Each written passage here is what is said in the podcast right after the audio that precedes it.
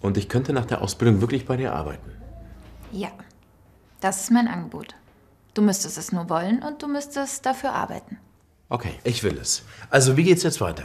Zuerst müsstest du deine spanischen Zeugnisse übersetzen lassen. Sobald du einen Platz an der Berufsschule hast, kannst du mit der Ausbildung beginnen. Und ich kann die Ausbildung wirklich bei dir machen. Ja.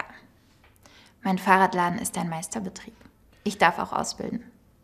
Und ich wäre nach drei Jahren mit der Ausbildung fertig. Genau. Und ich hätte einen Top-Mitarbeiter. Gut.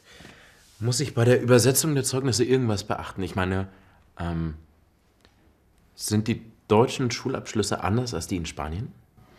Ähm, etwas anders schon. Es gibt den Hauptschulabschluss, den Realschulabschluss und das Abitur. Das kannst du auf dem Gymnasium machen. Aber ich könnte mit meinem spanischen Abschluss hier studieren. Das ist kein Problem. Aber frag lieber nochmal nach. Okay.